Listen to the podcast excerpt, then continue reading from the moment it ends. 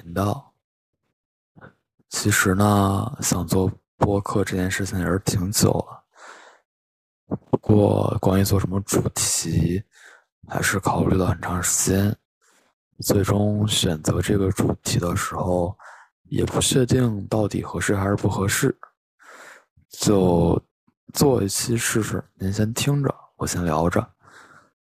那就别的不多说，还是先回到自我介绍的环节，总得让大家了解我一下。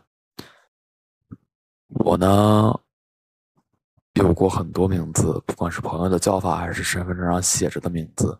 在这个频道里面，可能比较希望的不是用自己最真实的名字，而是用一个自己给自己起的化名吧。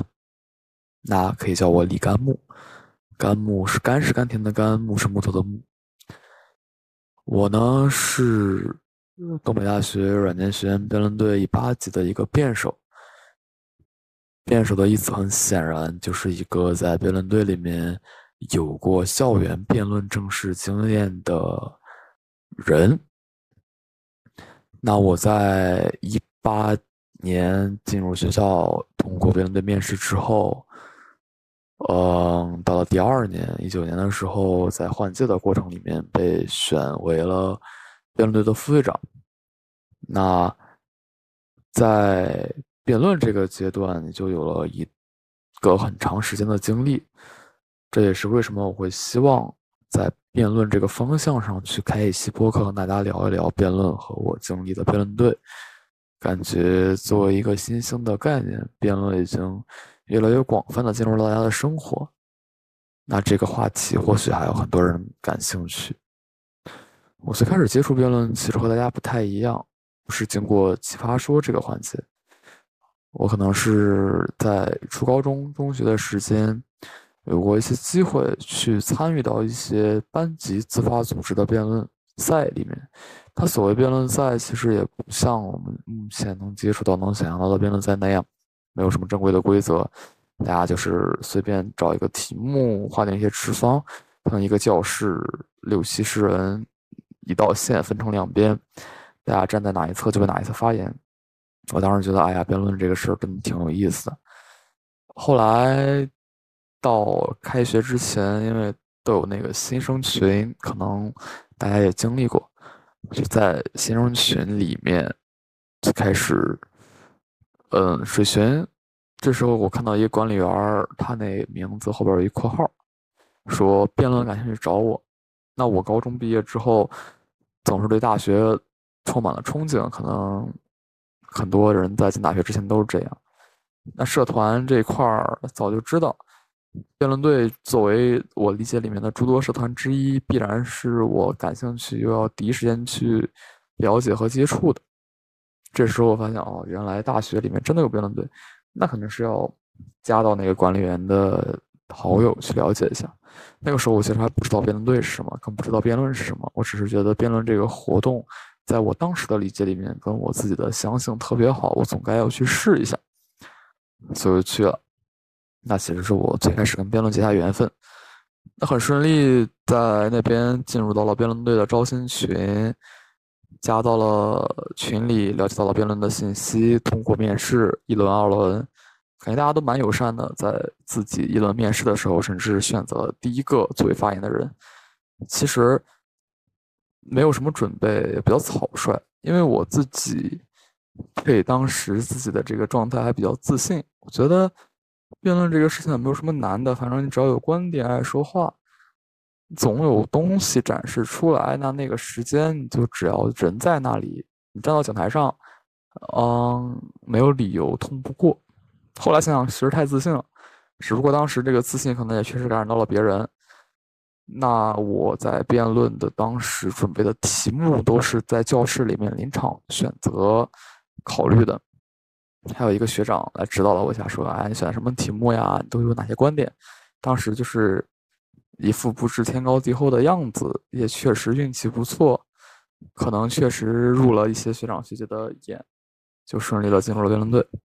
在辩论队之后呢，反而经历了一段不太顺利的时间。总有人说你打辩论很厉害，可是我们队伍拿不到成绩。一开始第一次参加校园辩论赛一轮游，嗯，感觉自己在队伍里面没有发挥足够多的作用，就开始觉得，哎呀，学点东西吧，变得更厉害一点，给队友分担一些压力，变成队伍里面起到更大作用的人。那就开始去自己了解辩论的课程，去请教高年级的学长学姐，去看一些外校的资料，各种方面去接触，去尽可能多的、全面的去对辩论这个概念有更丰富的认识。然后呢，确实这个热情和积极性也起到了一些作用，在外部给的反馈里面确实有了一些进步。那因为对辩论有热情，自然而然的对辩论队就有了热情。很快大一结束，到了大二，因为有新的学弟学妹进来，担负了一些带队的责任和义务。这个时候，肯定会把自己有的东西、自己学到的东西，也许给下一届的分享。不管是哪一种特质得了学长学姐的认可，他们最终觉得副队长这个职位很适合我，也就把。这个东西，这个位置，这个重要的责任传到了我身上，那就是成为了副队长。嗯，因为我们学院辩论队的特征，我们这个特殊性，队长和副队长呢，通常的任期就只有一年，总而言之，会在某一年的十月到十一月份接任，次年的这个时间卸任。所以在这一年里，其实作为副队长，主要的工作就是讲一些理论课，因为自己有了足够的积累。其次就是带低年级的同学去了解辩论，去学习辩论。当时，哎呀，真的是很久以前了。当时有很多的想法，有很多关于辩论的理解，总是觉得自己学过的东西呢，就尽可能多的教给大家；自己走过的弯路，就不要让大家再走；自己当时面临的困境，也不让大家再面临了。当时自己学辩论的时候遇到了很多困难，大家最好呢就不要再经历一遍了。抱着这样的想法，其实做了一些事情，然后也就是因为这些契机，有一些低年级的同学开始管我叫妈妈。嗯，怎么说呢？对于这个称呼，我其实觉得有些愧不敢当，因为我并没有走到那个地步，只是把我想做的事情贯彻下来。假如真的对于一些人起到了帮助，我是蛮开心的。但至于这些事情，呃，能不能让我在大家心里有一个什么样的形象，对我来说其实并不重要。那在这个心态下做了一年，因为一些小小的插曲，我提早结束了副队长的工作，而又因为另一个机缘巧合之下的契机，在隔壁学院的。同学那里找到了一个当教练的机会。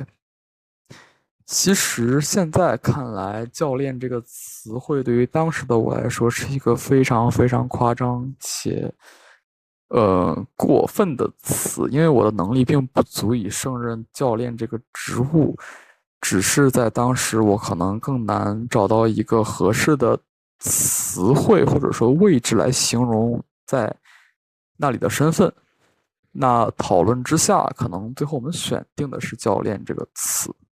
OK，不管中间经历了什么，在副队长之后的下一个辩论里的身份，可能就是隔壁学院的教练。那在教练这个位置上，我大概待了一到两年，可能就是把最后自己对辩论的责任、热情、光和温度都辐射给了其他的朋友。那正好在辩论这个概念上服役生涯的最后，也迎来了我本科的毕业。虽然研究生还要回到校园里，但是本科的毕业对我而言总是一个特别特殊的时间。那在那个时候，我就选择了退役，是从辩论的比赛里退役，而是从辩论这个故事里真正的退役。呃，卸下最后一个身份，就是教练的责任，离开了校园辩论的正式系统，开始变成了一个自愿摘掉辩手身份的人。这也就是大概的辩论生涯的结束。或许后面也在参与辩论的各种活动，但总不像之前那么正式了。这也就是我辩论的一个经历。过程里面参加过校园的比赛，拿过校赛的冠军，拿过校赛的全程最佳辩手，也经历过一轮游，经历过非常大比分的惨烈的失败，打过外赛，虽然外赛的成绩并不好，但也拿过最佳辩手。虽然没有机会接触到更高层次的比赛，但如今回看整个辩论生涯。可能自己是觉得圆满的、完整的、满意的。那么我聊完了自己辩论的经历，总要考虑一下辩论这个活动对于自己有什么意义。首先呢，想去讲一下自己为什么会喜欢辩论。其实这件事情蛮有趣的。我知道自己是一个很强势的人，有着很充分的表达欲，虽然逻辑不一定很好，但因为太强势。话又很多，总是在一些时候，希望能够说服别人或者掌握对话的主动权。在我最开始接触辩论这个活动的时候，多少有一些是抱着这个原因去参与的辩论活动，这是喜欢辩论的原因。那最开始跟辩论结缘，显然也是因为这个。可是随着逐渐接触辩论之后，我发现辩论跟我想的其实不太一样，完全不同。我发现辩论可能更多关于的是说服，而不是单纯的反驳。我发现辩论可能关于的是道理的阐释、论证，而不是单纯的搏斗、厮杀。那接下来我发现，原来我自己还差很多。我开始去学习辩论，很多人不理解，很多人可能凭着热情走到最后也不会去学习。有些学弟学妹问我，为什么你会去学习辩论呢？学习辩论对你来说意味着什么？那其实我学习辩论的原因有大概两点。第一件事情，当时在队伍里，因为我们是一个团体，我不希望我是一个对团体发挥作用的人物，或者说，我非常希望在整个团队的比赛当中，我能起到一些关键性的作用。我不希望我的队友承担比赛走向的压力，我希望我也能够为比赛的胜负做出一些自己的贡献，这是其一。其二就是因为我觉得辩论在当时看来是一个竞技性的活动。它有一些技巧，它有些能力可以锻炼，它有些技巧可以学习。这个时候，如果我足够喜欢它，就像我喜欢打某一款游戏，我总不能一直在输，我不能一直在一款竞技性的游戏里面输的同时说我很喜欢这款游戏。所以，我既然喜欢辩论，我更要在辩论里面变强，变得更厉害，变得能赢下每一场比赛，去打赢每一次。那。我就通过学习去锻炼自己的能力，去提升自己，来实现这一目的。这可能是我当时学习辩论的一个主要原因。那现在离开辩论的，也就是离开竞技辩论，也过了很久了。现在怎么看待辩论呢？现在看待辩论，其实更多的跟最开始也有了区别。辩论可能对我来说是一个终身受益的事情。它关于说理，关于从不同的侧面去看待问题，它能让我在接触一个问题的时候，不会有特别绝对的想法，而是认真仔细的去考虑这个问题的可能性，去全面的看待一个问题，去更多的在生活里面听别人说话，了解到别人的可能性，在表达自己的观点的时候，去尽可能多的给出合理的原因，去给出充分的支撑。总之，辩论在生活里给我带来的不是攻击，是反驳，更多的而是倾听、包容和理解。因为，在辩论里，你有可能接触到不一样的题目、不同想法的队友、不一样的比赛和不同的对手。这个时候，如果你始终只坚持自己的内容，一切都进行不下去的。你要学会理解问题，你要学会听清对手诉说的话。这个时候，你才知道怎么去想，怎么去面对这个局势，怎么去做出更好的选择。那这些经验、这些技巧，也当然都可以用在生活里面。所以，辩论给我生活带来了很大的影响。虽然我不再会参与辩论赛了，虽然我也没有机会作为校园辩手去参与任何规模、任何性质的比赛了，但辩论这个事情本身还会在我的生活里发挥很长时间的作用。聊完辩论这件事情本身，就要聊一聊辩论队了。辩论队，一个对我而言意义非凡的地方。我自己亲身经历过的辩论队有两个，一个是我们自己学院的辩论队，一个是隔壁学院的辩论队。我在辩论队里也一度有过不同的身份。首先，在入队的最开始，作为学弟，所有的其他成员，尤其是高年级的成员，都是我的学长学姐。当时我还刚刚进入大学的生活，我还对大学生活一无所知，是学长学姐给我提供了很多的帮助，不管是辩论上还是辩论之外。可能是我的运气足够好，遇到了一个足够好的辩论队和遇到了足够好的学长学姐。不管是学姐到凌晨三点跟我讲论的耐心，还是学长在各个生活中的问题上给我的帮助，这些善意、这些支持，都是贯穿我的大学始终。我作为学弟在。大学的前三年里，经历了无数的来自学长学姐的帮助。此时，辩论队对我而言，像是一个取之不竭、用之不尽的宝库。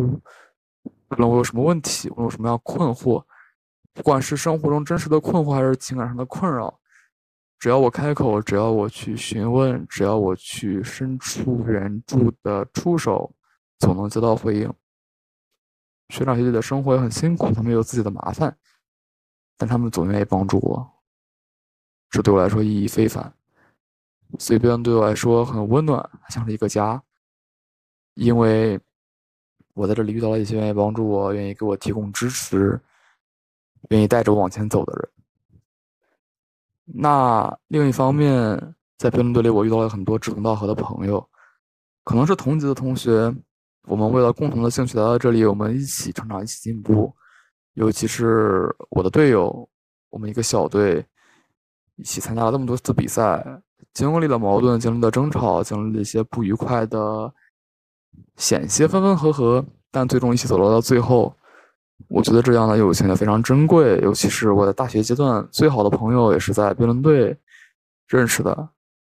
我觉得没有这个共同的契机，我们也不会遇到一起。但因而我们遇到了。我就会对于这段感情无比的珍视。在第二年，因为有了新的同学进入队伍，我又换了一个学长学姐的身学长的身份，当然没有学姐了。那学弟学妹对我来说，一开始可能是需要帮助、需要引导的人，我会努力的去带他们，不管是锻炼到我的责任，锻炼到我的能力。还是怎么样？总之，我很愿意把我的东西交给他们，就像当年我的学长学姐交给我那样。我愿意把这份善意和美好传递下去。嗯，但这种帮助其实也不完全是单向的。我在学学弟学妹那里也收获了很多的善意的回馈，他们真的会把我的话听进去，他们也真的会考虑我的感受、我的情绪，有时候得到一些。比自己低年级的人给的反馈也是一件很幸福的事情，让自己觉得自己做的事情是有意义的，自己做的事情是有用的。所以，其实，在学长的这个身份上，我也收获到了很多来自学弟学妹的，或者说是感谢，或者说是快乐。我觉得，一旦我做的事情对他们而言是有意义的，我自己也很满足。所以，辩论队在辩论队中，不管是以哪个身份，我都觉得意义非凡。